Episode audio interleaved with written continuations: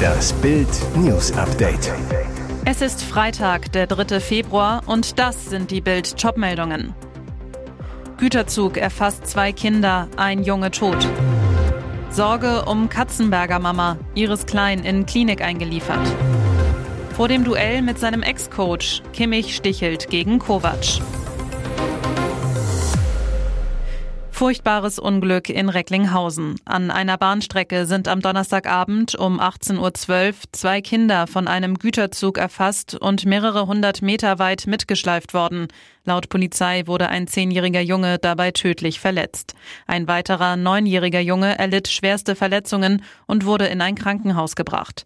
Nach den Worten von NRW-Innenminister Herbert Reul kämpft der Junge ums Überleben.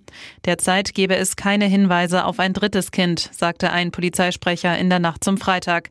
Der Unfallort werde weiter kriminaltechnisch untersucht. Die genauen Umstände blieben offen. Nach Angaben eines Polizeisprechers kommen beide Jungen aus Recklinghausen. Das Unglück ereignete sich zwischen Hauptbahnhof und dem Bahnhof Recklinghausen Ost. Neben etwa zwei Dutzend Polizisten waren auch Notfallseelsorger im Einsatz. Die Angehörigen werden derzeit von Opferschutzbeauftragten betreut. Die Bahnstrecke zwischen Gladbeck und dem Hauptbahnhof von Recklinghausen wurde gesperrt. Auch einige umliegende Straßen sind derzeit nicht befahrbar. Erste Absperrungen der Polizei wurden in der Nacht zu Freitag wieder aufgehoben. NRW-Innenminister Reul war am Abend am Unfallort eingetroffen. Er sprach von einem großen Drama, wenn Kindern so etwas passiert. So etwas lasse einen nicht ruhig. Es ist fürchterlich.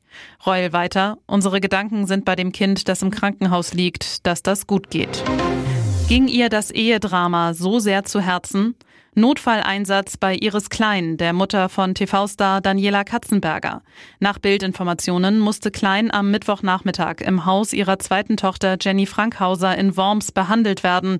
Krankenwagen vor der Tür, auf einem Feld landete ein Rettungshubschrauber. Lebt wohl, ich kann nicht mehr.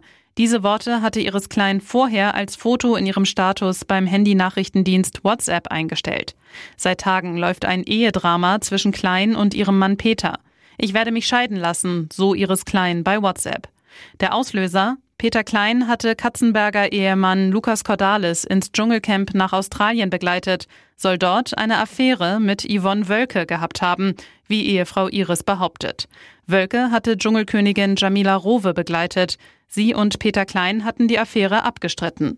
Bei der Rückkehr zeigten sich beide am Frankfurter Flughafen sehr vertraut. Ein Fotograf soll die beiden sogar beim Knutschen im Fahrstuhl abgelichtet haben. Nun der Notfalleinsatz. Ein Sprecher der ADAC Luftrettung zu Bild. Der Hubschrauber-Notarzt hat eine akutmedizinische Notfallversorgung durchgeführt. Es lag ein internistischer Notfall vor. Wie steht es jetzt um die Katzenberger Mutter? Auf eine Bildanfrage wollte sich die Familie nicht äußern. Tochter Jenny schrieb gestern, meiner Mama geht es gar nicht gut. Mehr möchte ich dazu nicht sagen. Ich hoffe, dass sie da durch die Türe durchkommt. Wie immer, wie jeden Tag, sagt, ich bin zu Hause, Mama, was gibt's zu essen?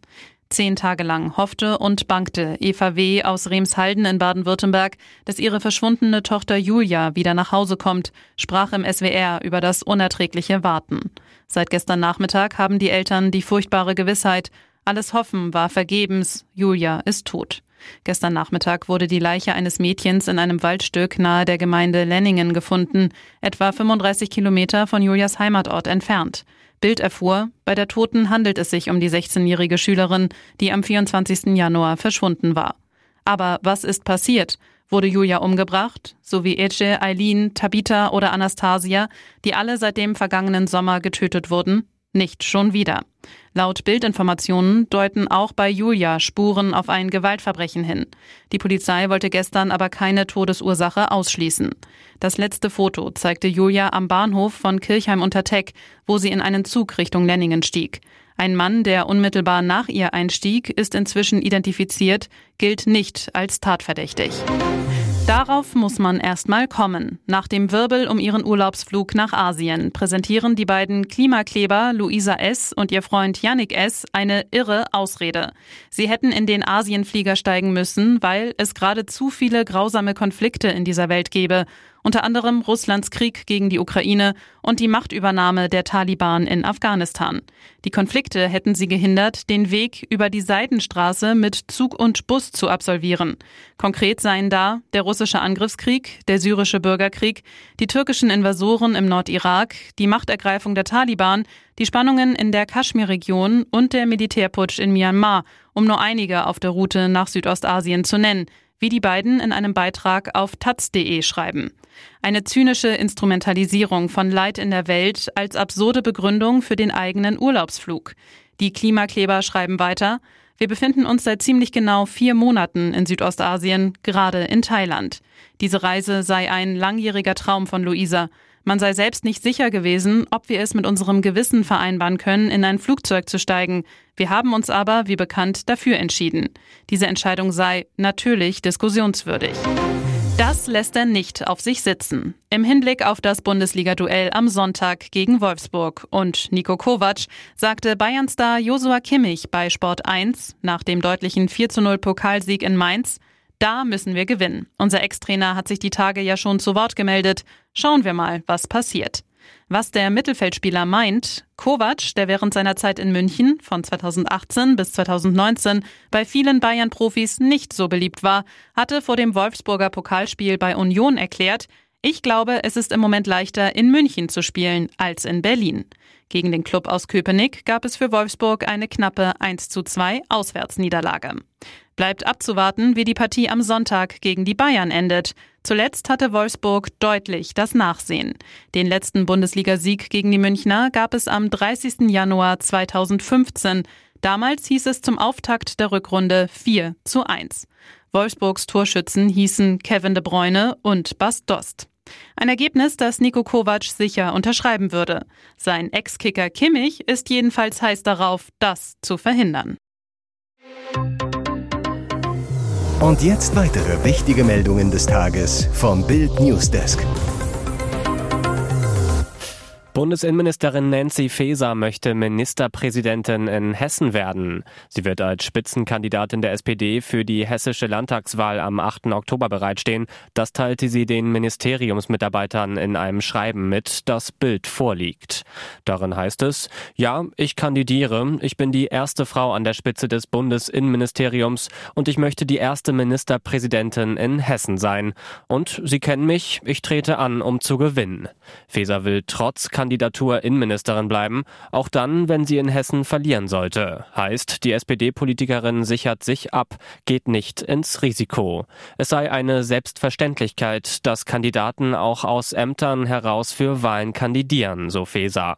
Die Union hatte bereits im Vorfeld gefordert, dass Feser sich für ein Amt entscheiden müsse, Innenministerin in Berlin oder Ministerpräsidentin in Hessen. Der parlamentarische Geschäftsführer der CSU Stefan Müller sagte zu Bild, der Vollzeitjob der Bundesinnenministerin in Berlin ist mit einem aufwendigen Wahlkampf in Hessen kaum kompatibel. Seine Forderung, Nancy Faeser muss sich klar entscheiden, Bundespolitik oder Hessen, unsere innere Sicherheit ist kein Nebenjob. Neuer Versuch des Kreml, die militärische Oberhand in der Ukraine zurückzugewinnen. Russland hat damit begonnen, seine Soldaten auf den heimischen Übungsplätzen und in Belarus neu zu gruppieren. Ziel ist es, die mehr oder weniger erfolgreiche Strategie der Wagner-Söldner im Osten der Ukraine zu kopieren.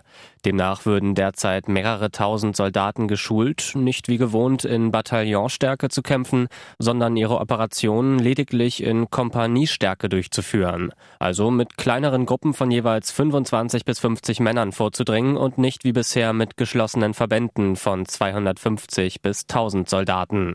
Allerdings, die ukrainische Armee ist bereits jetzt bestens über den Strategiewechsel Russlands informiert. Man stelle sich darauf ein und werde dementsprechend reagieren, so eine mit den Informationen vertraute Quelle zu Bild. Wir haben sie einmal geschlagen, wir werden sie wieder schlagen, so die Quelle selbstbewusst. Schock für PSG. Am 14. Februar wird es für den FC Bayern und Paris Saint-Germain so richtig ernst. Dann steigt in Paris das Achtelfinal-Hinspiel in der Champions League und PSG muss auf Superstar Kylian Mbappé verzichten. Beim 3:1 Sieg gegen Montpellier musste Mbappé verletzt ausgewechselt werden. Nun ist die Diagnose da. Am Donnerstagnachmittag teilte PSG mit, Kylian Mbappé hat sich bei Tests eine Verletzung am linken Oberschenkel auf Höhe des Bizeps zugezogen. Er wird voraussichtlich für drei Wochen ausfallen. Heißt, Mbappé ist beim Hinspiel aller Voraussicht nicht dabei. Bayern-Präsident Herbert Heiner am Mittwoch auf Bildanfrage, bevor die Diagnose feststand, es tut mir leid für den Spieler, Mbappé spielen zu sehen ist immer eine Augenweide. Wenn er nicht spielt, ist Paris wahrscheinlich ein bisschen schwächer, aber wir müssen uns auf alles einstellen.